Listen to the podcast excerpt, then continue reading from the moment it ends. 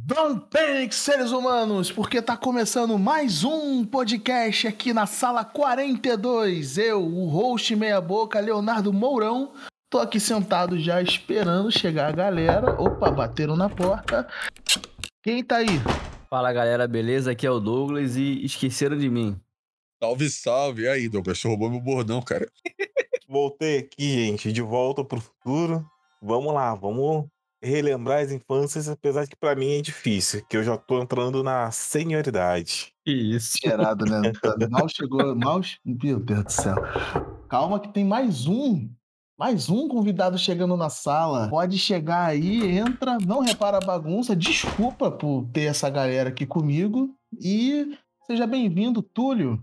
Se apresenta aí pra nós. E aí, galera, beleza? Meu nome é Túlio. Eu sou um dos felizardos, né? À frente do Nerds and Geeks. Vocês que não sabem, temos um canal, tanto no YouTube quanto na Twitch. E aquela velha página no Instagram. Mas no momento a gente tá um pouco parado. Porém, as lives estão ativas aí na Twitch. Tamo junto, vamos que vamos. Muito bem, seja bem-vindo. Pode sentar, pega a pipoquinha e a gente vai conversar um pouquinho sobre cinema e hoje uma série nova sobre nostalgia. E a gente não batizou direito, acho que vai ficar nostalgia na sala, né, Douglas? É um bom nome. Então sejam bem-vindos ao nosso primeiro Nostalgia na Sala.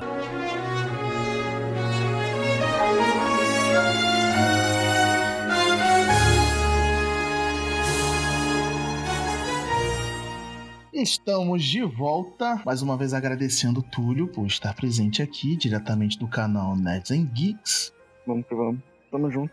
Vamos lá, galera. Programa novo, uma série nova que a gente está estreando aqui no nosso podcast, que a gente vai falar sobre nostalgia.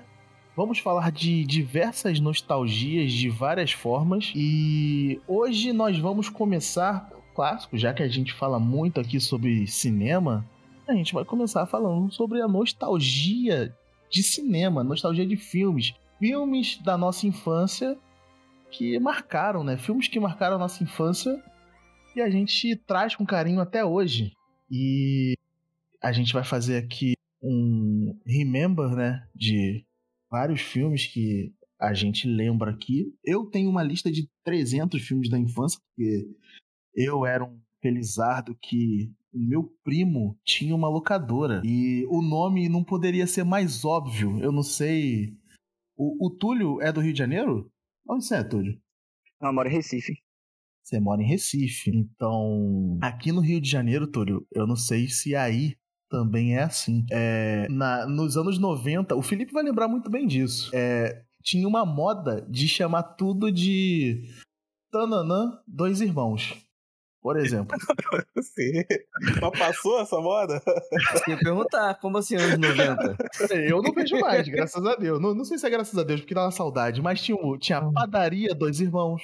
Banca de jornal, dois irmãos. Tem tudo isso ainda. Principalmente no município onde você reside. São Gonçalo, isso tem em qualquer bairro. Eu vou te Cara. falar, mano, eu não vejo mais isso em São Gonçalo, cara. Aí você se engana um pouco. Eu tenho que prestar mais atenção, mas não tem não. Mas o meu primo tinha uma locadora, dois irmãos. Tem que ser. Cara, que nostalgia boa, cara. A gente poderia fazer um episódio só sobre locadora, mas eu era aquele felizardo que ia passar o verão, aquele famoso verão de férias escolar, dentro de uma locadora, cara. Eu ia pra casa do meu primo e a garagem dele era locadora, né, no caso. Ele não colocava o carro lá por motivos óbvios, mas ele fez a garagem de uma locadora. E, cara, era a locadora do bairro, cara. Era muito famosa lá, era uma locadora pequena, não era uma blockbuster. Mas ele sempre estava antenado, ele sempre estava atualizado. E, cara, era muito bom, porque ir pra lá eu fazia aquela pilha de filmes. Que eu pegava oito filmes, ia pra dentro de casa e era um depois do outro, cara. Era muito legal. Muito bom essa época. Vocês têm lembranças de ver muito filme quando vocês eram mais novos? Bateu Criança, né, saudade, cara. Deu saudade. É, a- aqui em casa, cara, é- era o evento do final de semana. Juntava. Eu ia, a gente. A locadora que tinha era em Niterói, no Niterói Shopping. Longe, hein? Longe, longe. Era batalha. Vocês têm ideia? O vídeo cassete era aquele daquela fita pequena. O primeiro que a gente teve aqui. O seu videocassete era de quatro ou de sete cabeças? Não, cara, é no máximo quatro. Ele tinha duas, provavelmente. Era fraquinho. Cara, pra, pra você que é milênio, você que nasceu. você que tá ouvindo e nasceu depois dos anos 2000, antigamente tinha um equipamento é, arcaico e servia pra. Sabe a Netflix que vocês têm hoje, jovens? A gente, antigamente, a Netflix, a gente tinha que ir na rua, na Netflix física, e falar os filmes que você queria ver. E o cara ia ver lá na estante se estava disponível ou não. E você levava para casa e você botava uma caixa preta dentro Isso. de um aparelho e apertava o play. Não, e eu lembro que quando eu alugava, era fita cassete na época também, quando eu comecei, tu tinha que entregar ele rebobinado, cara, senão Isso te cobrava. Aí, muda, muda. E era Nada 24 era horas só. E, e ali tu já saía com uma fita cassete, comprava o cigarro ali também, que o cara vendia tudo junto. Exatamente. E se você não rebobinasse o filme, você tinha que pagar dois reais pra cada filme que você não rebobinou. E era muito na época. Eu já paguei multa tanto por não rebobinar quanto por levar 48 horas para entregar o filme. eu não peguei o tempo da, do videocassete. Eu sou mais jovem, né? Eu sou da galera que chegou depois. Mas eu peguei o DVD. E as locadoras de DVD. E eu lembro que toda locadora de DVD tem os selinhos, né? Ah, na, no DVD, o verde, o vermelho e o azul. Aí o verde, que era uhum. os filmes mais antigos, que estava mais barato. Aí tinha é, os mais caros, que eram os lançamentos. Aí gente, eu e meu pai sempre ia. Meu pai gostava muito de, de DVD do Bruce Lee, de filme do Bruce Lee. E ele, ele alugava, porque era barato, era filme antigo. E aí a gente pegava uns dois filmes novos e o resto tudo antigo. Uma sexta-feira, passava o final de semana assistindo. E na segunda ia lá entregava todos os filmes de novo e já pegava outro. Mas geralmente era mais no fim de semana. Pô, Caramba. Não, tinha promoção de final de semana, né? Tinha promoção. Você pegava. Quinta-feira, pegava... né? Três filmes, quatro filmes. É, não, do sexta também. Sábado tinha. E você pegava na quinta para entregar na segunda, né? Você pegava cinco Isso. filmes, um era de graça, ou você pegava quatro lançamentos e pegava um da etiqueta mais antiga. Né? Sempre tinha essa onda aí. É, né? Isso é mais na época de vocês. Na minha época, você pegava, pagava tudo é, e era só no sábado. Você pegava no sábado e entregava na segunda. Não, não. Aqui rolava essa parada aí de pegar quinta-feira, tu alugava quatro, um saía de graça também e entregava só na segunda. É, que no caso, acho que o Léo esteja falando desse mesmo período, né? É finalzinho do década 90, começo dos anos 2000 ali. E, e isso quando ainda era fita. Mas no, no, DVD também rolava essa promoção que foi depois. DVD foi 2004, 2005, começou a entrar DVD, né? Pô, e a galera hoje em dia reclama, né, de, de ficar maratonando série, essas coisas. Eu lembro que antigamente eu ia na. toda quinta-feira na locadora alugar Heroes pro meu pai, que ele maratonava todas as temporadas. eu ia toda quinta-feira, pegava a temporada 1, aí ele assistia até segunda, depois temporada 2, e aí indo. Eu embarquei nessa doideira com o Douglas uma vez, uns anos atrás, né, Douglas? A gente alugou uma temporada inteira de Heroes e ele, ele teve que ver. A gente pegou, sei lá, numa quinta-feira, ele teve que ver tudo correndo para poder me dar o box inteiro e pra eu você ver correndo tudo pra, pra poder pegar e não pagar multa. É, arrependimento, né? Porque a gente gastou é. esse por Heroes. a primeira temporada de Heroes é boazinha, cara. Não, não, não fala isso, cara. Não fala isso. Pelo amor, por favor. Heroes ou novela da Record? É uma batalha justa, hein? É uma batalha de igual para igual. Não, eu não vou ver de novo, não. A não ser que nem o meu Fatal foi. Eu tenho uma boa lembrança afetiva, achava ele legalzinho a primeira temporada. Não quero nem assistir para não estragar. Como é que é? É Save the Cheerleader, Save the World? Isso! Pô, a ideia era muito boa, né? A história de Heroes tinha muito para dar certo, mas infelizmente. Não, mas... é porque só tinha uma história para contar, né? Aproveitando esse mini podcast sobre o locador, alguém tem mais alguma recordação aí sobre a época da locadora? Eu gostava, cara, eu, eu gostava muito das fitas, da capa, da caixa, né? Eu lembro que a caixa de Jurassic Park, por exemplo, era toda texturizada com, a, com o logo Verdade. do dinossauro. Tinha capa oh. que era aquela, tipo aquela figurinha que era uma pose, você virava era outra pose. Tinha filme de terror que era assim, cara. a ser sincero, eu gosto muito é das fitas cassete da Disney. Porque, Isso por que eu exemplo, ia falar. era uma cor diferente. Verde, Era verde. elas eram Era verdes. verde. Eu tinha a fita cassete do Monstros S.A. que era azul. Eu tinha um outro que era verde, que eu não lembro de que filme era. Era Ah. muito. As fitas azuis eram da Pixar. Todas as fitas da Pixar eram azul. Eu nunca vi, não. Não, eu lembro da Disney que era verde. Eu lembro que na década de 90, acho que eu, eu tinha uma coleção de filmes da, da Disney, de desenhos animados, né? É, não lembro nem, Uhum. tipo, quantos eram, não, mas, tipo, muitos deles. É, só que aí rolou aquele negócio de. Ah, é do capeta, joga fora. Né? Como que é, né? Porra. Deve, estar tudo, tudo esmurreado no, no mato aqui do lado de casa, no terreno abandonado. Era do mato, cara. Como assim? Deixa eu não! contar uma coisa pra vocês, aí indo pros animes. Na época, cara, pra eu assistir anime, eu tinha que comprar uma fita virgem de cassete, levava pro maluquinho numa loja Bay Games, não sei se vocês conheceram Bay Games ali em Niterói. Tinha um baixinho, aí ele gravava pra mim. Só que era tipo assim, 25 reais, ele colocava três episódios de algum anime pra Que mim ver. isso, cara? É. Que, que ano isso? Ah, cara, isso. Fita Dois, Douglas. 2000. 99, 2000. Não, eu, graças a Deus, eu me interessei por anime e já tinha internet. Não era internet de banda larga, era de escada, mas pelo menos já era só baixar. Meu interesse veio com a internet também. Porém, pra eu, pra eu conseguir assistir anime, tipo, eu não tinha um computador, né? E aí tinha um, um amigo meu, um colega meu, que ele conhecia um cara. Esse cara é, fazia DVD e colocava os episódios no DVD de anime. E aí o maluco vendia um- os DVD aqui e vez ou outra eu comprava, só que ele vendia caro. Tipo assim, ponhamos, você vai na, na, na feira, na, na vendinha da feira, tu comprava um DVD, sei lá, por dois reais. O maluco vendia os DVD de anime, de anime por cinco, tá ligado? Aí, às vezes eu comprava, aí meu pai perguntava assim, quanto que foi. Aí eu dizia o preço, ele disse, não, tá maluco, cinco reais no DVD, tu vai ali na feira e compra por dois. Aí tu chegava na feira, ia lá comprar um DVD, tinha trocado. Era uma frustração. Mas depois, depois de uns dois anos, aí eu vim ter um computador. Mas era assim, eu tinha que falar com um colega meu, o colega meu falava com outro cara, e esse cara gravava os episódios de anime num DVD e vendia. Essa Aí. pessoa na minha vida foi o Douglas. Essa pessoa, o Douglas é o que, pra quem tá ouvindo aí, o Douglas é um amigo de infância que eu tenho, que eu conheço já deve ter uns quase 20 anos. E o Douglas era Quase o... não, mais de 20, mais de 20. E Douglas era o playboy do grupo. Porque Douglas era o único que tinha computador. Douglas era o único que tinha internet em casa. Então Douglas Tinha- era o cara Tinha que tinha que fazer. acesso ao computador. O computador Não não, era importa. meu. Não importa. Se você pode conectar a internet sozinho e baixar o que você quiser, você é o playboy do grupo.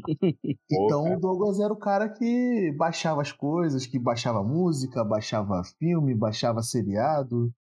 Ficava três semanas pra baixar um, um álbum. Isso aí, conta só essa. Homem-Aranha 2 apareceu, era casa A que eu usava pra baixar, Grande internet de escada. Eu passei um mês pra conseguir baixar o filme todo.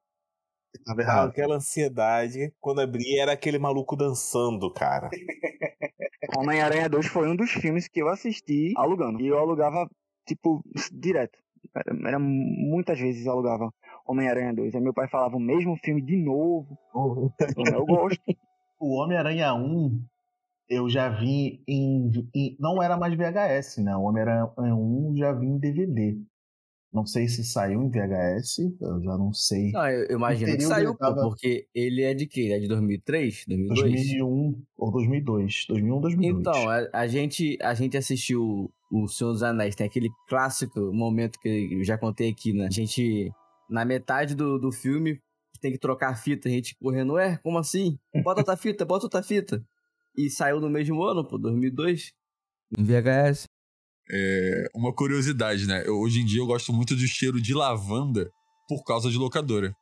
E a Ué? locadora dava filme. Cara, assim que tu abria a porta, era um cheiro de lavanda, cara. Que eu tenho.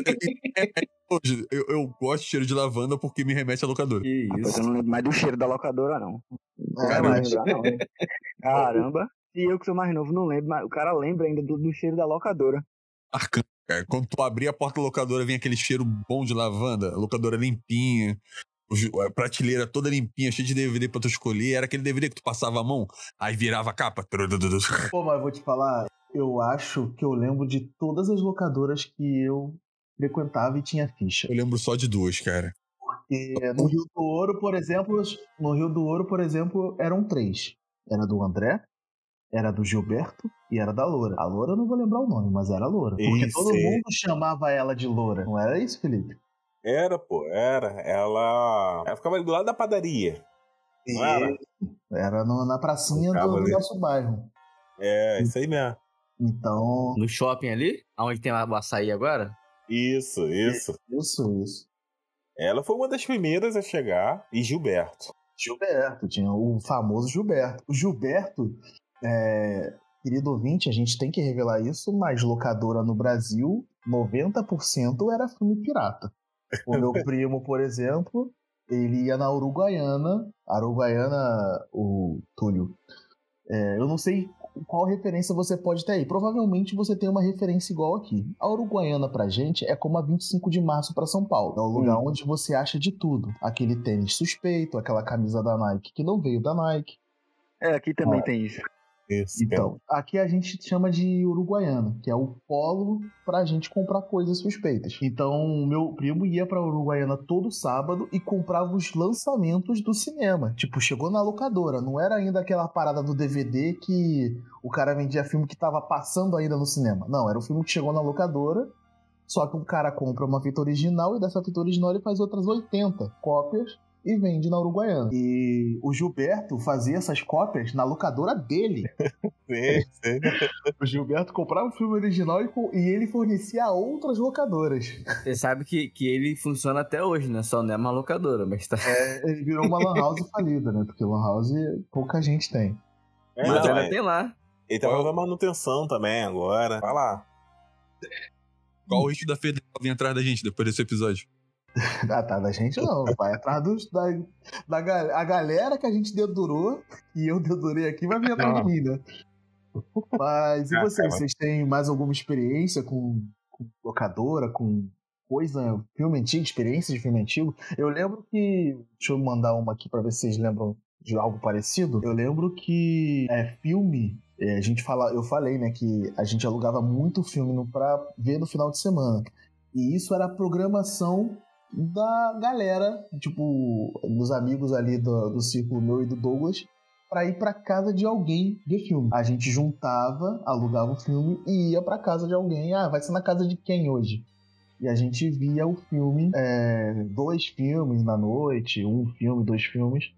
E isso era muito frequente. Isso era ocorria muito isso. De você alugar filme pra juntar todo mundo e era uma experiência de grupo. Você, pô, o que a gente vai fazer hoje? Ver um filme, óbvio. O que, é- o que, que tem pra fazer hoje? A gente vai, a- jun- vai na locadora, escolher e ver um filme. É. Vocês têm uma experiência parecida com, com essa? Não, assim, até juntava a galera pra ver, mas isso já foi mais recente pra, assim, pra mim, né? Eu sinto falta, cara, vou te falar, eu sinto falta. Eu sinto falta, tinha as locadoras com videogame. Vocês lembram? Aqui Ah, é no Rio tinha o do Gordo. Ah, locadora de videogame, isso aí a gente vai fazer um podcast pra isso ainda também. Também. Mas. Eu lembro bem disso. Eita, os velhos playtime. Então, aí a gente vai fazer um nostalgia. Tem, tem muita coisa de nostalgia pra gente falar, Tem. mas estamos bem com sobre locadoras? Sobre o passado no do filme? Vamos, vamos pros filmes? Bora, bora. Vamos, vamos. Então vamos lá, sobe a trilha aí, Douglas, e bora falar um pouquinho de filme. Filme velho. Vamos começar. Quem quer começar falando aí? Quem quer começar falando sobre nostalgia? Eu posso começar então? Que Começa aí. Fica à vontade. já tô falante pra caramba hoje, tô animado, então eu vou falar. Cara, o primeiro filme que eu vou trazer pra vocês aqui é Free Willy. Viu ele? Quem viu Free Willy aí? Não, eu vi, eu vi. Vai, Willy! Vai! Aquela cena do garoto com o braço levantado e o Free Willy passando por cima. Isso Cara, aí. Filme de 1993, do diretor Simon O Windsor tá disponível na HBO Max. E o Willy, filme antigo, cara, é, mais uma vez, a gente vai falar muito ainda de locador aqui, mas quando eu dei a ideia dessa pauta no grupo, o primeiro filme que me veio à cabeça para falar da minha infância, cara, foi Free Willy. Porque Free Willy, eu fui com minha mãe na locadora. Esse filme tinha acabado de lançar na locadora, ou seja, uma coisa que a gente não falou sobre locadoras é que o marketing era muito legal, porque tinha pôster, tinha totem, tinha um é. monte de coisa para divulgar o filme, os novos filmes, né? Pô, você entra na locadora, só de olhar as paredes de, de pôster, você já sabia qual era o filme do momento. Porque tem aquele pôster que tá na parede e fala, cara. E quando eu olhei o pôster do Free Willy, eu falei, caramba, que maneiro, cara. Quem é essa criança que tá levitando a baleia com a mão? Eu quero ver isso. Porque, não sei se vocês lembram, tem a cena icônica do Free Willy pulando umas rochas e a criança com os braços levantados e a baleia pulando por cima da criança. Mas o pôster é só a baleia congelada com a criança com os braços pro alto. Então, pô, quem. Esse poder de X-Men que essa criança tá levitando a baleia e eu falei, mãe, vamos levar esse. E minha mãe sempre gostou de filme mais pegada mais família, né? Mais infantil para família. Então, cara, esse filme eu vi em loop final de semana. A TV tava disponível. Ah, tem ninguém vendo nada agora. Eu pegava e botava o filme. Eu vi nesse final de semana, acho que eu vi, sei lá, umas cinco vezes. Porque esse filme me pegou muito. Porque é um filme simples. É, para quem não conhece, eu falar a sinopse aqui do filme. É, um garoto revoltado vai fazer trabalho, vai trabalhar num parque aquático, que é até um parque aquático do SeaWorld, não é isso? Não lembro, mas é um parque aquático famoso na Flórida, se não me engano é SeaWorld mesmo. E nesse trabalho ele ele começa a, a conhecer a tratadora do, das baleias, das orcas. E ela cuidava delas, fazia as atrações, adestrava, não sei se tem como adestrar um bicho desse, eu acho que tem, né? Mas ela cuidava e ele começa a ter um afeto pela baleia e ele ajuda ele embarca numa aventura para ajudar essa baleia a fugir. E essa é a história do filme. Ele querendo libertar o Willy, então o Free Willy. É, como todo mundo entendeu, a cena final. Pô, spoiler de 93, né, gente? A baleia pula a pedra e foge.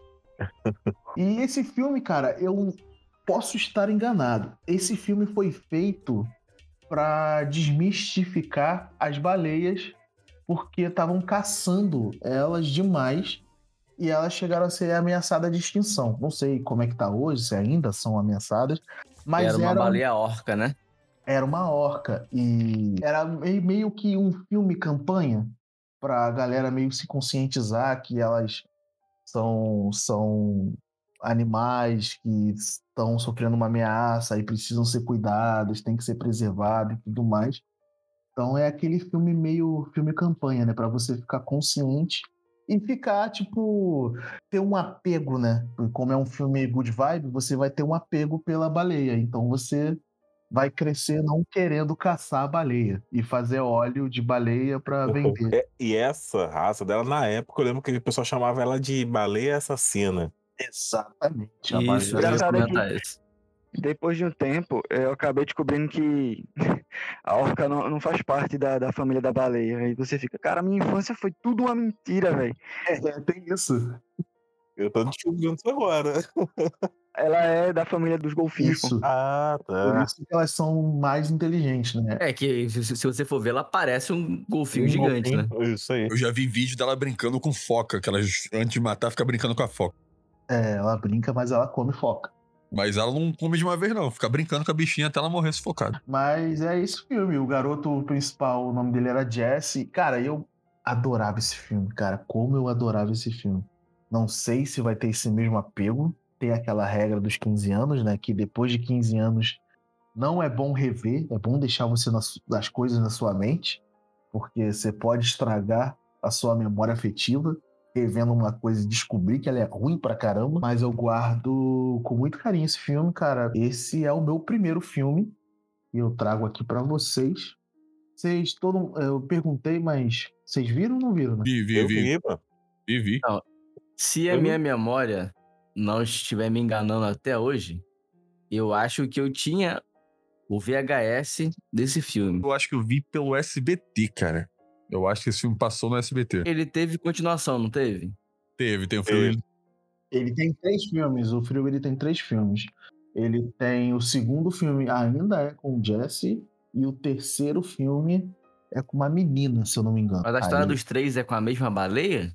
Não. Não, não. Cara, eu aí me pega porque eu não vou lembrar dos outros dois. A minha memória é muito Eu não sei grande. se foi no 1 ou se foi no 2 que tem uma parada que, que eles. É, ele vê que tem um pessoal lá mal, né? Que captura a baleia pra poder é, botar em cativeiro. Eu não lembro se era o Willy depois de ter fugido no final do 1. Acho A que esse... final, essa é no primeiro ainda. É, É primeiro? no primeiro ainda, né? a- acho que a ameaça do filme é um cara, uns caras que querem roubar a baleia, uma parada Ah, assim. tá. Pode ser, pode Eu ser. acho que essa é a trama do filme sobre a ameaça da história, né? É, então. Mas Quando esse filme saiu, eu tinha três anos, cara. Então. Eu minha fiz as tá contas aqui, eu tinha em 93. Não sei se saiu na locadora em 93, pode ter saído em Eu nem 93. era nascido, então eu não vou fazer conta nenhuma. Eu, eu tinha entre 5 e 6 anos quando saiu esse. De que ano? 96? 93. 93. Eu também não era nascido, não. 93. Olha os milênios, ó. Olha os milênios aparecendo. Não, cara. Eu já tava, cara, uma forma que eu já não tava nem gostando muito desses filmes mais. Eu já, eu já tava com os meus 10 anos. Eu sou de 83. Coisa de criança. É. Mas é isso, então, Free Willy, meu primeiro filme nostálgico. Vamos pro convidado? Túlio, traz aí sua, sua nostalgia. Então, cara, eu meio que dei um spoiler, né, de, de um dos filmes que é, eu coloquei na lista, que era Homem-Aranha 2. Mas eu não vou falar de Homem-Aranha 2, eu vou falar de um filme diferente. Eu não sei se vocês lembram desse filme, mas ele passou muito na, na, na sessão da tarde, que era AI, Inteligência Artificial de Spielberg. Aham. Eu lembro. é. Dizer, mais ou menos. Esse filme, assim, eu, eu assistia muito. Eu lembro que eu ia pra casa da minha avó e eu ficava na- sentado na, no sofá da sala dela, vidrado na TV, vendo esse filme. Mas eu achava, eu achava um filme muito pesado pra criança, velho. Era um Ele filme pesado pra criança. Eu olhava esse filme assim e digo, meu Deus do céu. Agora, agora, quando o Johnny me falou pra fazer a lista, eu disse, meu Deus do céu. Eu comecei a lembrar de- da, da- do filme em si. Eu disse, nossa, como esse filme é pesado pra uma criança, né? Porque esse filme, ele era pra ser dirigido pelo Kubrick, vocês estão ligados, né? sim. Sim, Esse sim. filme era base- baseado num livro, e aí o Kubrick, ele ia dirigir o filme, só que ele não se achava pronto pra dirigir, e aí ele passou o filme nas, nas mãos do Spielberg. E deu aquela... A gente sabe que o Spielberg gosta de, de fazer aquela mais, mais fantasia, né? Só pra gente situar aqui, o... a inteligência artificial é de 2001. Aí o Túlio já lembrou que é dirigido pelo Steven Spielberg. E ele aqui não tá disponível em nenhum streaming, apenas para alugar. Ele dá para alugar no Google Play e dá para alugar no na Amazon. Também tem como alugar. Mas fala aí, Túlio, continua aí. E aí eu lembro que uma das cenas é quando. Acho que é faz tempo que eu não vejo, me corrijam se eu estiver errado. É o, o, o, o, personagem principal lá, o protagonista, ele, mandado pelos outros lá, vai tentar cortar um fio do cabelo da, da mãe dele, né? E ela tava dormindo. Cara, quando descobre, quando ela, ele, ela acorda e vê aquela cena, e, e aí acontece todo, tudo que acontece com ele, eu, eu ficava, eu chorava, velho. Eu, eu, eu chorei umas. Acho que as duas primeiras vezes quando eu era, vezes quando eu era criança eu assisti esse filme, eu chorei. Porque ele de fato é muito tenso pra uma criança. É porque eu acho que Sim. quando ela acordou, ela achou que ele tava tentando ferir ela, né? É, ela achou que ele, tem, é, ele tava tentando matar ela. Só que na verdade, é, os vilões, entre aspas, do filme queriam que ele cortasse o, o, o cabelo dela. E aí, é, na hora, ela acorda e vê ele com a tesoura. Aí, se eu não me engano, eles, eles, ele sai, é meio que, entre aspas, abandonado. É muito, é muito triste. É, muito triste. Esse filme, ele é. Eu nem lembrava, cara, que ele era infantil, não, porque eu acho ele bem pesado, entendeu? Não é infantil, né? Ele tem uma. uma... aparência. Na verdade, até o pôster aqui ele não tem uma aparência de infantil.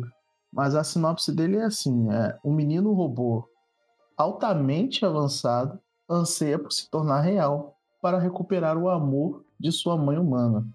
Cara, esse filme já começa tenso, né, Túlio?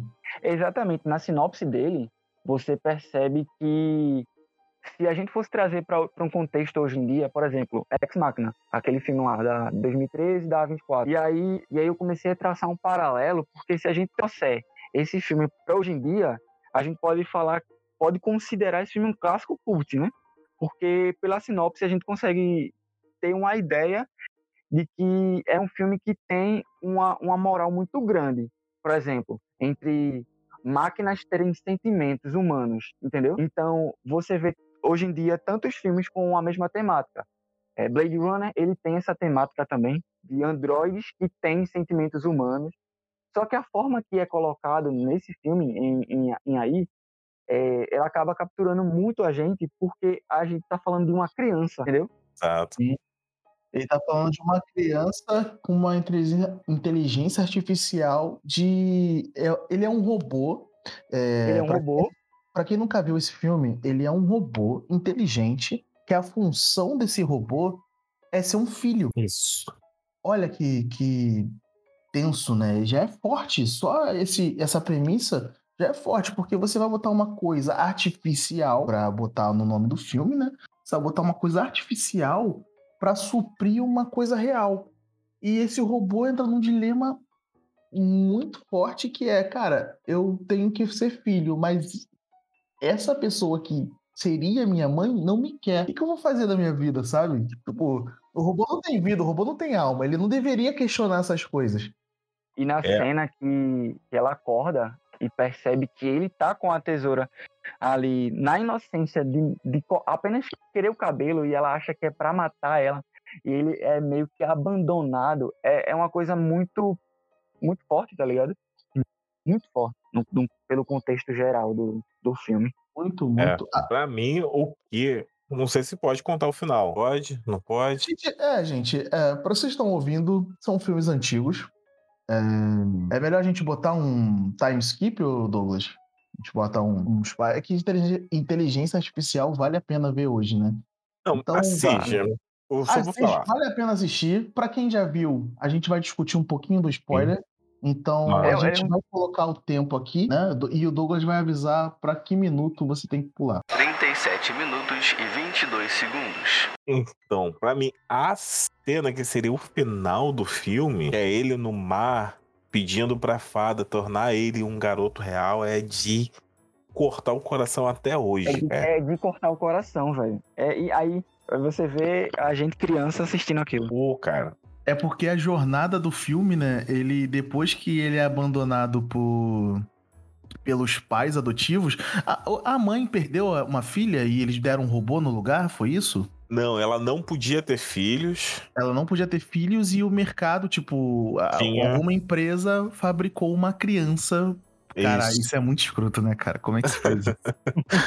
e fabricou e deu a criança pro. Pra... Aí eles é. compraram, alguém comprou, deu de presente. A mãe já achou bizarro. Eu lembro mais ou menos isso. Tem essa cena? Ou é minha cabeça inventando?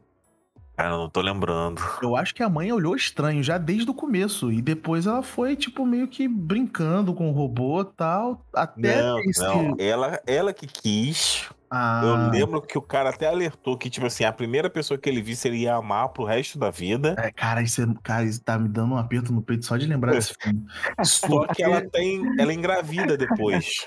Ah, pode crer. Caramba. É e ela e joga o brinquedo fora, porque era um boneco. Joga o brinquedo fora. Isso. É isso e, aí. e aí ele começa numa jornada de tipo, ah, minha mãe me jogou fora, e olha isso, né? Ao tempo todo é mãe. Para ele é uma mãe. Então, o filme tá toda hora falando, esse robô acha que a mãe jogou ele fora. É Pinóquio, né? Tipo, é. eu vou ter que me virar de verdade pra eu ser amado de verdade. Eu não sou amado de verdade porque eu não sou de. Eu sou só um boneco. Então vamos lá. Aí ele encontra um robô prostituto. um robô garoto de programa e começa a aventura de tipo, vamos achar uma fada para me tornar real. Aí entra a vibe Spielberg do filme, né? É, aquela, aquela piração lá. Cara, é, é um filme muito bom. É o que me fez questionar esse lance de inteligência artificial até hoje. Porque, tipo assim, quando eu parei pra pensar, cara, você cria algo que ele acredita, ele em- por ele, ele tem realmente aquele sentimento ali, é real pra ele.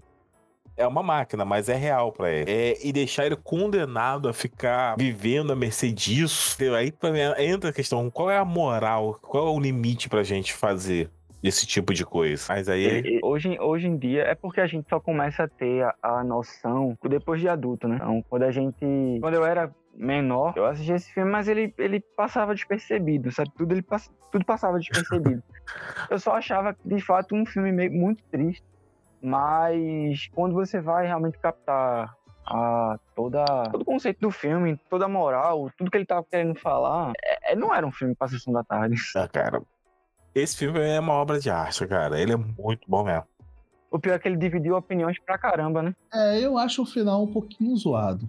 Eu acho o final dele. É, eu, não, eu, eu não curto o final também, não. Não, mas o final. Vamos lá, voltando. A última. Aquela cena que eu falei que é o final. A que vem depois. É, exato. É Essa é, aquilo a parada. dali. foi- São, são os produtores, esse maldito produtor, falando: Não, cadê o final feliz? Eu quero o final feliz. Vamos explicar, é, vamos explicar o final, né? Tipo, vamos Ah, tá perdendo demais. Bota uma felicidade aí. É. Entendeu? Na Acho hora que você o vê. Final feliz é coisa de Spielberg, eu acho que nem é coisa de produtor. Porque o Spielberg é o cara do final feliz. É. É, Mas aí é que tá, mas assim. Ah, o final era essa cena anterior. E aí eles resolveram mudar e botar aquela, essa outra aí. E se você prestar atenção, não tem nada a ver com o resto do filme. É totalmente um, um- É como se fosse um outro filme. É. Sabe o que eu fiquei pensando? É, é, eu queria muito, muito ter, ter visto esse filme na mão do Kubrick. Tipo assim, uma gravação, que uma filmagem dele. Porque, velho, se na mão do Spielberg foi assim, acho que na mão do Ku- Kubrick veio. A mão do Kubrick ia ser. Você ia se matar. Primeiramente esse filme, primeiramente que esse filme ia, ia, ia ser pra maiores, né? Se fosse na mão do, do Kubrick. É, exato.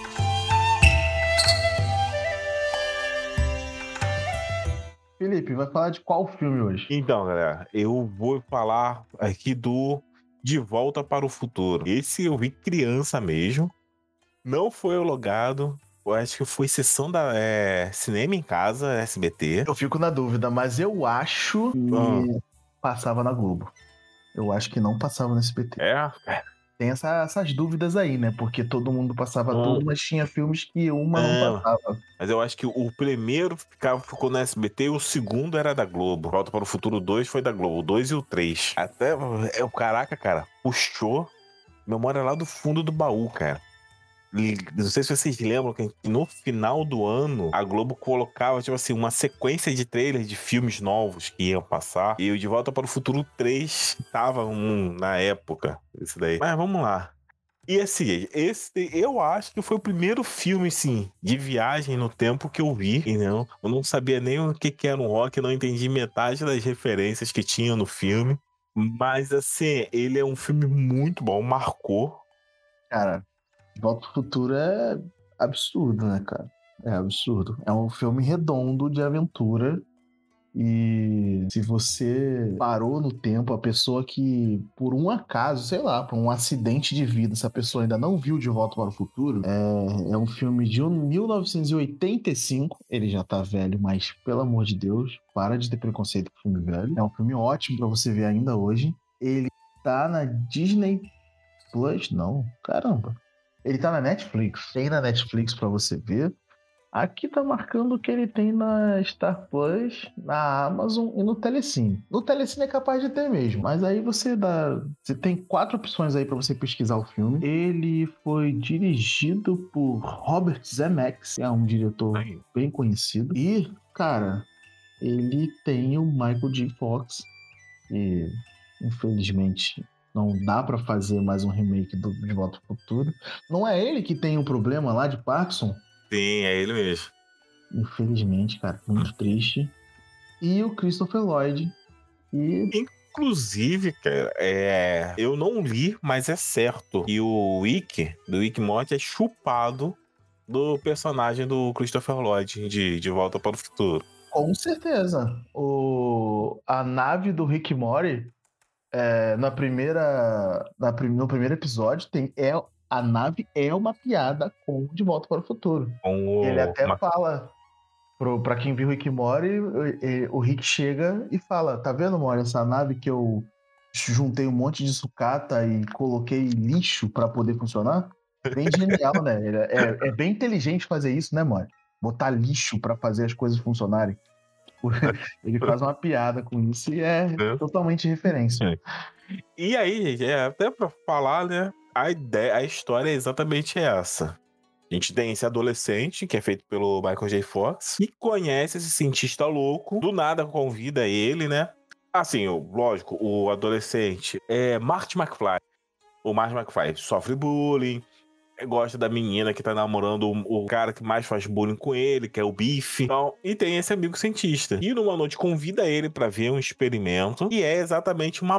Ele inventou uma máquina pra viajar no tempo e eu, eu convido o Márcio ali pra ver essa experiência. Só que nesse dia aparecem os caras pra cobrar esse cientista louco. Eles matam o cientista e o Márcio foge nesse carro. Só que quando ele acelera, ele acaba voltando no tempo. Ele volta acho que 20 anos no tempo. Sim. Volta pra época que os pais dele são adolescentes. E que estavam pra se conhecer e ficarem juntos. Isso. E aí, detalhe, o pai do cara que apurrinha o Martin McFly na escola apurrinhava o pai do Martin na época também. Então, é tipo assim, como é praticamente um ciclo se repetindo. E é interessantíssimo, porque nesse ele acaba atrapalhando a história toda de como os pais dele iam se conhecer. Se ele interrompe bem assim que ele chega, acho que ele interrompe, não é isso? Isso. Aí ele, a trama do filme é isso, é sobre ele ter que é duas, tem duas histórias. O legal desse filme é que ele é dinâmico, né, cara? Ele é um filme antigo, mas eu não acho ele arrastado, eu acho ele bem dinâmico. Porque ele tem du- duas tretas pra resolver no filme. Sim. Ele tem a treta de convencer o doutor que tipo, ó, eu viajei no tempo, você que fez essa máquina, faz ela funcionar de novo que eu tenho que voltar pro meu tempo. E enquanto isso ele tem que dar um jeito dos pais deles ficarem juntos pra ele não deixar de existir. Isso aí. Até porque a mãe dele tá interessada, interessada nele, né? E a mãe dele se apaixona por ele. É. Isso. Caramba, muito maneiro, muito maneiro. É muito interessante, assim, cara. Vamos falar só do primeiro, né? O segundo também é muito bom, mas esse aqui, ele marcou mesmo a história. Tanto que até hoje, cara, hoje tem gente que ainda faz o filme, como faz carros inspirados no carro que volta no tempo. Qual é o nome mesmo do carro, gente? É o DeLorean. Até hoje ele é um símbolo, né, da cultura geek. É muito bom, é muito bom assim, a ideia de como acontece. É lógico que é como funciona a viagem no tempo, você tem que aceitar, você tem que entrar na dinâmica do filme. Mas é um filme muito divertido. É impressionante. verdade é que quase. Eu, eu acho que nenhuma. Eu não posso falar nenhuma, vou ter que falar quase, né? Porque eu não vi todos os filmes sobre viagem no tempo. Mas a lógica é que quase nenhuma viagem no tempo no cinema funcione. né? Porque é sempre um paradoxo que você vai falar: não, peraí, mas não é assim que funciona. Não é assim que funcionaria, né? A lógica tá errada. Mas você tem que aceitar a lógica do filme, né? Senão você não se diverte. Você, você é. Nesse, eles dão a ideia de que você realmente muda o futuro. Tanto que, assim, tem partes que o Marte começa, consegue fazer tanta coisa de errado que ele começa a desaparecer. Aí ele tem que corrigir essas coisas pra voltar ao normal. Mas aí a gente vai pra. pro problema de viagem no tempo, né? Se ele desaparecesse, então quem que voltou no tempo? Ele não voltaria, exatamente. Então estaria tudo bem. É, é entraria naquele paradoxo, né, pô? Se ele voltou no tempo, fez besteira e sumiu, ele teoricamente não voltou no tempo e não Então. fez besteira. E, e tudo seguiu normal. Só pra citar aí esse paradoxo, pra quem é fã de Rick e Morty, é o paradoxo do, do episódio da serpente.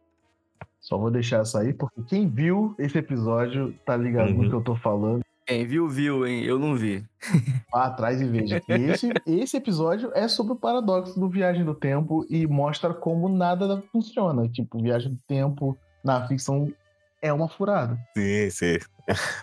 Mas assim, gente, fica aí esse, assista, vale, ainda vale a pena. É, vale a pena até porque tem um- uma outra coisa que eu gosto muito que são aqueles aparatos dos anos 80, como eles achavam que ia ser as coisas no futuro.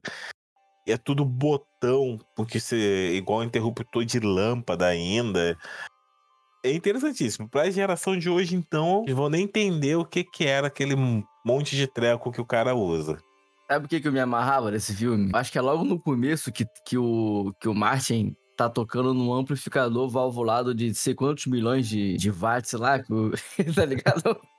Bagulho potente pra cacete. É uma nota só, né? É, uma nota só.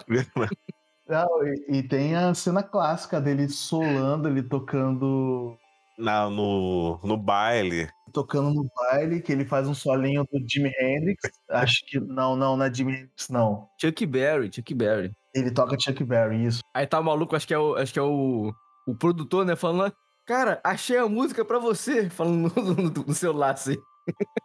Toca, ele faz um solo, e eu acho que tem. Não tem uma referência com Jimi Hendrix, não? Ah, não, não. né? É Não. só Chuck Berry mesmo. É. Pode ter os dois, mas eu só lembro do, do Chuck Berry. É, porque ele toca Chuck Berry, mas tem uma parada que ele faz um solo, ele faz uns solos, e quando ele termina de fazer o solo, as pessoas olham assustadas, tipo, o que, que é isso? Porque não existe rock na época do filme, da época que ele viaja.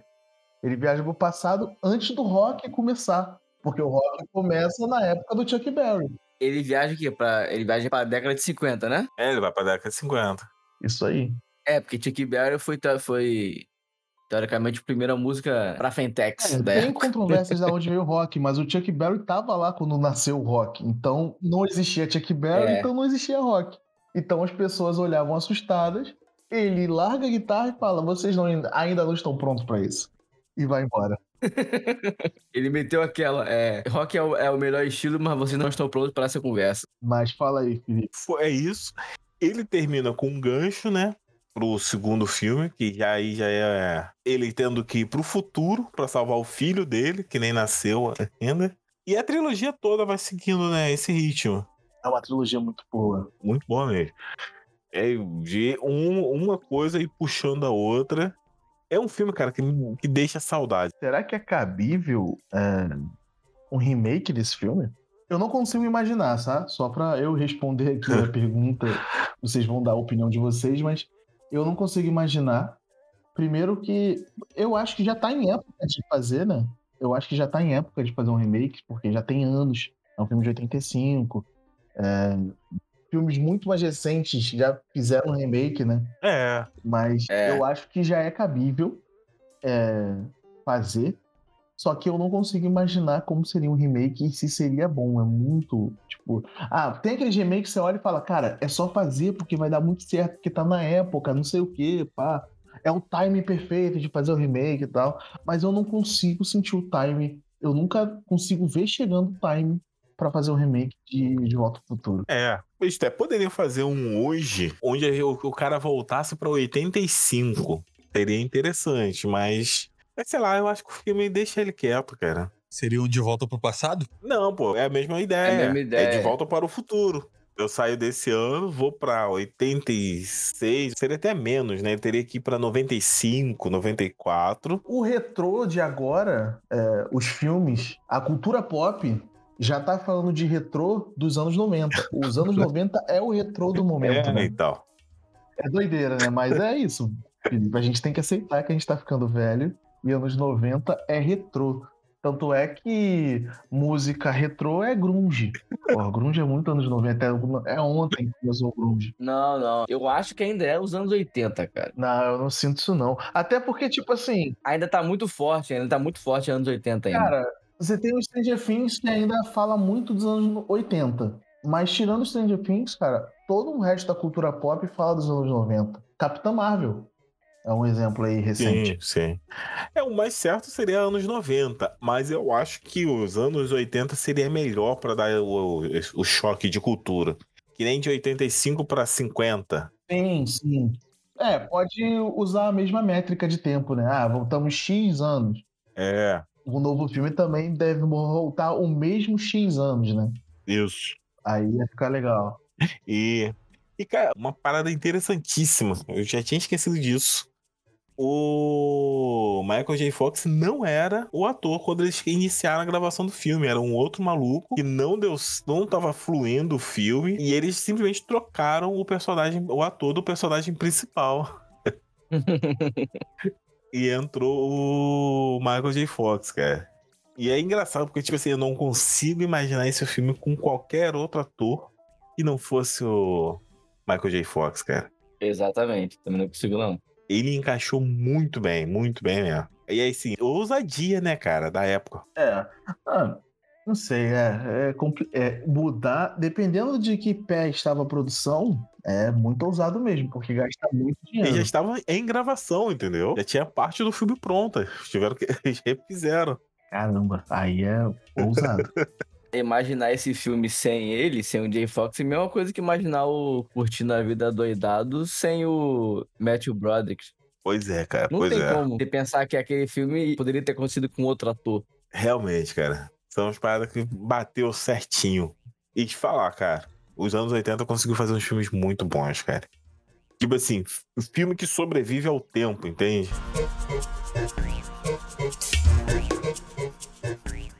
Então, bora pro próximo filme que tá na vez do John. Cara, eu vou escolher aqui da lista A Casa Monstro.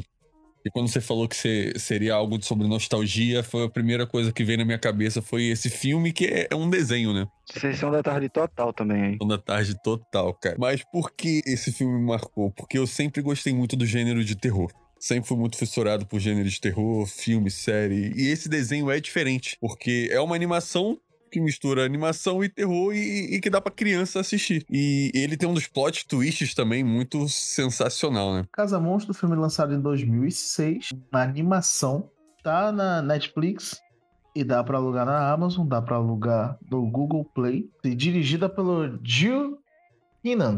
Cara, o Jill Keenan é um diretor de filme de terror, cara, e ele fez uma animação fantasia. Porque é meio sombrio, né? O clima da Casa Monstro, né? A história é meio que o seguinte: é, tudo que cai no quintal de um certo cara lá, que é o seu Epaminongas, tudo que cai ali se perde. Seja lá um, um brinquedo, um quadriciclo, até mesmo animais acabam se perdendo e ninguém nunca mais vê o aquele objeto, né? Algo que caiu ali. E com o decorrer da história, o seu Epaminongas, ele meio que tem um problema, a ambulância chega, busca ele. E dois amigos resolvem entrar na casa, depois começa a receber umas ligações misteriosas na casa, mesmo a casa estando vazia. Pode dar spoiler desse filme, cara? Porque esse filme não é tão antigo, não. Tem só uns 15 anos só. Vale a pena botar um alerta? A gente tá dando muito trabalho pra Douglas, mas ele gosta, ele gosta. Ele gosta, ele gosta. Solta mais um alerta de tempo aí, Douglas, e avisa quando a gente vai voltar a conversar. 54 minutos e 26 segundos. Cara, o plot desse filme é o seguinte: depois que eles descobrem todo o decorrer da casa que a casa ela ganha vida porque ela tá com o espírito da ex-mulher do Epaminongas, se eu não me engano. Que ela não gostava de crianças porque ela trabalhava num circo, né? E as crianças sempre zombavam dela. Então ela pegou esse, esse ranço, digamos assim, de crianças, de brinquedos, dessas coisas. Então tudo que caía ali naquele quintal, como ela possuiu aquela casa, ela acabava sugando pra ela e não deixava as crianças mais terem acesso àquilo, né? Meio que pra deixar as crianças com uma certa depressãozinha, por não ter mais aquele brinquedo. E no final da história, o- eles descobrem que é a mulher, a ex-mulher do seu Epaminongas, e que seu Epaminongas não morreu. Ele voltou do hospital e as crianças estavam lá dentro, então ele entra pra salvar as crianças, porque ele expulsava as crianças toda vez que as crianças entravam no, no quintal delas pra não tentar pegar o boneco, os brinquedos. Mas no final a gente entende que ele não tava fazendo isso porque ele era ruim. Ele tava fazendo isso era pra salvar as crianças. Porque sabia que se as crianças pisavam, pisassem ali, a casa poderia fazer algo com elas. Sim, sim. Eu lembro disso, cara. E eu lembro, cara, que eu, eu achei o filme, assim, mesmo sendo pra criança, um clima meio pesado, cara. Ele parece um filme do Tim Burton, né? Isso. Ele me lembra um, um estilo de animação do Tim Burton. Sim, sim. E o DJ, se eu não me engano, é DJ também, ele sofria uns certos abusos em casa, né? Que a babá que, tratava, é, que cuidava dele tratava ele com uma certa ignorância, então ele preferia ficar fora de casa com os amigos do que dentro de casa quando os pais não estavam. Aí tinha toda essa, essa questão também familiar, assim. Esse filme, eu vi, eu vi esse filme. Mas eu não dei muitas recordações, Johnny. Eu vi esse filme há muito tempo, vi uma vez só, mas é para mim é porque é aquela coisa, né? O filme bate diferente para cada um. Para mim na época ele não foi, tipo, ele bateu, eu vi, foi legal. Eu lembro que eu gostei do filme, mas eu não lembro muito dele porque ele não não, não me pegou, sabe? Ele não me pegou de uma forma que eu trouxesse na memória. É um filme bacana, reveja, revejam, revejam. Pior que eu senti a mesma coisa também. O filme não, ele não me pegou, não. Tanto que eu só vi umas duas vezes, e a segunda vez que eu vi, eu nem consegui assistir todo. Eu assisti metade, aí depois eu, ah, tá bom. Tá aí, deixei lá. Vocês assistiram errado. Tem que assistir tudo de novo. Não, mas eu, eu lembro que eu gostei. Eu lembro que eu gostei. Eu, eu sou o cara que adoro ver animação. Eu. Tem alguma coisa animada se mexendo, eu tô querendo ver, querendo ver se é legal, se tá bem feito, se, se a história é boa. Então, eu sempre paro para ver animações, por isso que eu tenho a Disney Plus assinada, porque eu, como as animações da Disney Plus, agora que a Pixar encheu de curta a Disney Plus, então você que tava com saudade das curtas, mais uma história de locadora aí rapidinho, quando você alugava DVD da Pixar, fita ou DVD, né, porque Toy Story é de 95.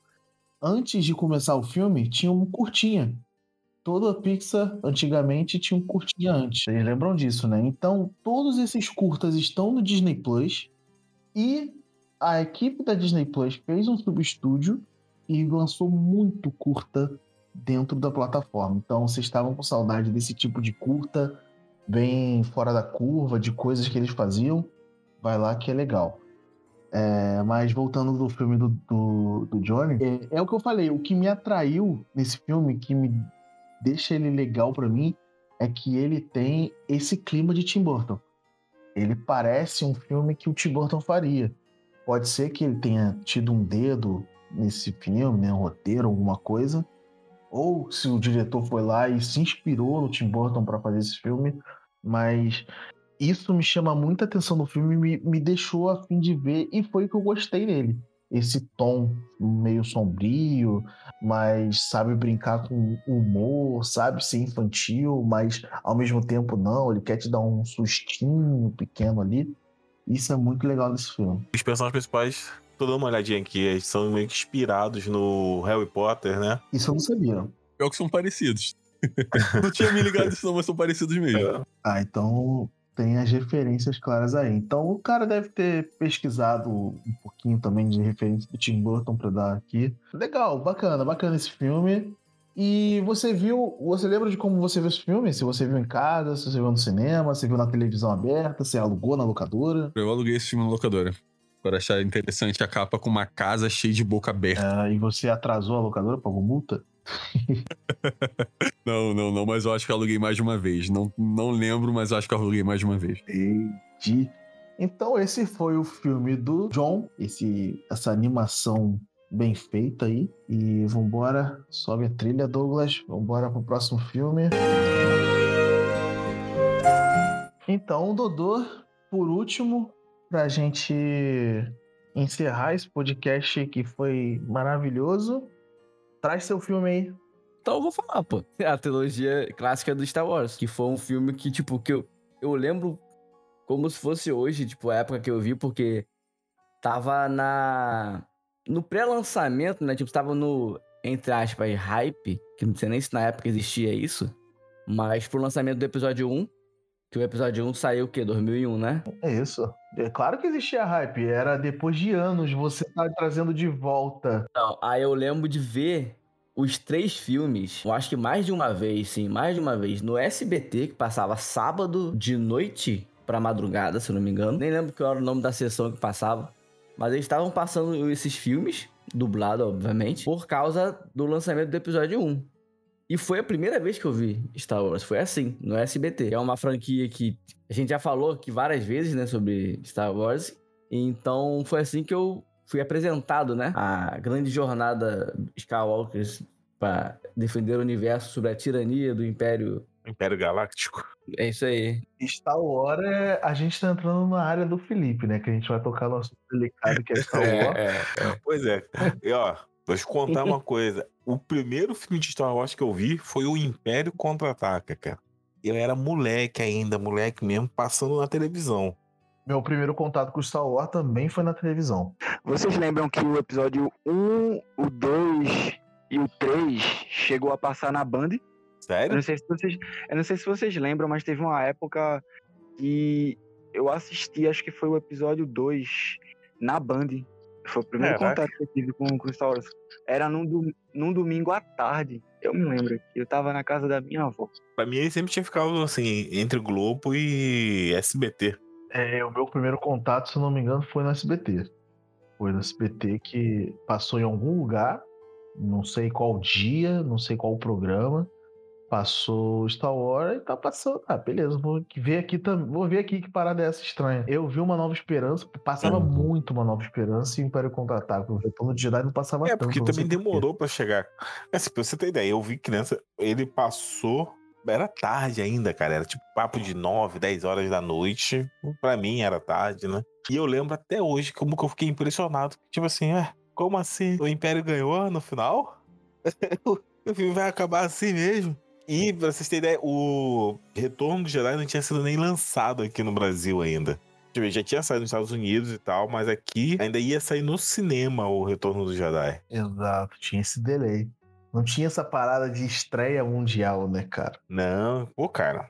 Eu acho que levou quase 10 anos de lá pra cá pra chegar. Mas no cinema? É. Era, é um, era um delay assim muito alto, cara. É completamente diferente. Ele é da década de 80, né? É, eu acho que o. Pra você ter ideia, o Retorno de Jedi saiu lá fora, eu acho que em 83. É, o, o Retorno de Jedi é de 83. Então, mas ele demorou pra chegar aqui. Ele chegou aqui em 88, 89, entendeu? É, eu não sabia que o delay era tão grande assim, não. É, cara. Hoje a gente tá vivendo é, tempos dourados, cara. Mas assim, era. Foi bem demorado. E eu lembro disso. E tipo assim, eu tava vendo na televisão o 2 e eu sei que meus irmãos foram ver no cinema, mas eu só consegui ver mesmo o final quando chegou na locadora, vi- em fita cassete. Pelo que tá no Wikipedia, não demorou tanto assim, não. Eu não sei se a Wikipedia tá certa. Eu editei rapidinho e mudei a data. Se tá na Wikipédia é porque tá certo. Uma coisa que eu não sabia, eu nunca parei pra prestar atenção, o Jorge Lucas não dirigiu os três. Não, só o primeiro, né? O Jorge Lucas foi diretor, roteirista e criador do primeiro filme. O- e ele não dirigiu e nem foi o roteirista dos outros dois filmes. E pra mim isso é uma grande surpresa, porque eu sempre vi o Jorge Lucas como a grande cabeça de Star Wars, né? E ele não participou nem da, da trilogia original 100%. Por isso que é boa desse jeito, né? Entendi. Aí quando você larga o Jorge Lucas pra cuidar de uma trilogia inteira, você tem a segunda trilogia de Star Wars. Um... Qual o nome daquele bicho irritante? Jar Jar Binks. Cara, o canal Entre Planos tem um vídeo inteiro mo- falando de como Jar Jar Binks é um erro para roteiro. De tão inútil. Meu Deus, cara. Hoje eu tenho mais apego com a trilogia prequel, né?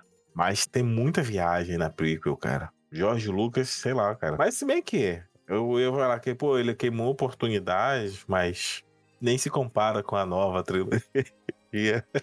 É. Isso aí já é outro assunto. Esse assunto da nova trilogia é polêmico, porque eu tenho minhas ressalvas com essa nova trilogia. Eu tenho todas as ressalvas. Nós vamos fazer, eu tô, tô prometendo muito podcast, né? Mas a gente vai fazer um podcast sobre Star Wars. Vou reunir os maiores fãs, porque eu vou falar muito mal e muito bem de várias coisas de Star Wars e eu quero ver fã irritado. E eu vou trazer os fãs pra ficar irritado na chamada. É assim que é bom. Você só não pode falar mal da trilogia original perto de mim, mas as outras eu tenho várias ressalvas, assim. Então é isso, galera. Vamos terminando aqui. Fizemos um programa com várias indicações sobre filmes nostálgicos. Muito filme bom aqui pra gente ver. Tentei achar aqui onde tava todos os filmes para você que ouviu a gente até agora. Sair curioso de ver algum filme que te interessou, chamou atenção, você nunca viu, não sei, né? Vai que você nunca viu o filme de tão velho que ele é. Ou você vai rever esse filme para poder matar a saudade daquele filme que fez parte de um, algum momento seu na sua vida, como fez na nossa vida, fez alguma parte. E é isso, gente. A gente trouxe essa série para falar de memórias, porque é, o cinema, principalmente, mexe muito com, com as nossas memórias. Ele traz histórias e a gente vive essas histórias e a gente guarda essas histórias na mente e a gente sempre vai parar um dia e lembrar, poxa, aquele filme, né, cara, foi naquele momento na minha vida e é tão legal, ou então foi num momento triste e aquele filme me animou. Então, você também, se você tiver algum filme Vá lá na postagem do Instagram, comenta, coloca lá o filme que trouxe uma memória boa para você, se foi algum filme que a gente comentou aqui, se não foi, fala o filme que foi a sua grande memória, que é, você estava triste e esse filme te deixou feliz, ou se você ficou um pouco chateado depois de ver esse filme, que é o caso de inteligência artificial. E é isso. Compartilha lá com a gente as suas experiências com o cinema também. E, Túlio, onde a gente pode te encontrar, cara? Onde a gente pode ver o seu conteúdo? Você falou que tá um hiato, mas você tem conteúdo pela internet. Então, é, a gente ainda tem os vídeos no YouTube, ainda estão lá, né? Bem antigos, por sinal. Tá faz um tempão. Faz um tempo que a gente não, não grava nada, não conta de tempo, sabe? O, tem a Gabriela também, que faz parte do canal, e ela está em final de período de faculdade, ela está para se formar no final do ano, e também tem a questão do trabalho dela. Então, assim, tem o meu trabalho e tem a minha faculdade, e a gente acaba se batendo muito nessa questão de vamos tirar um dia para gravar, porque porque assim a gente tem, tem, as nossas tarefas do dia, sabe? E num tempos livres a gente faz o quê? Vamos se distrair. Mas tem lá a, a nossa Twitch, né? twitch.tv e o Luke tá sempre fazendo gameplay.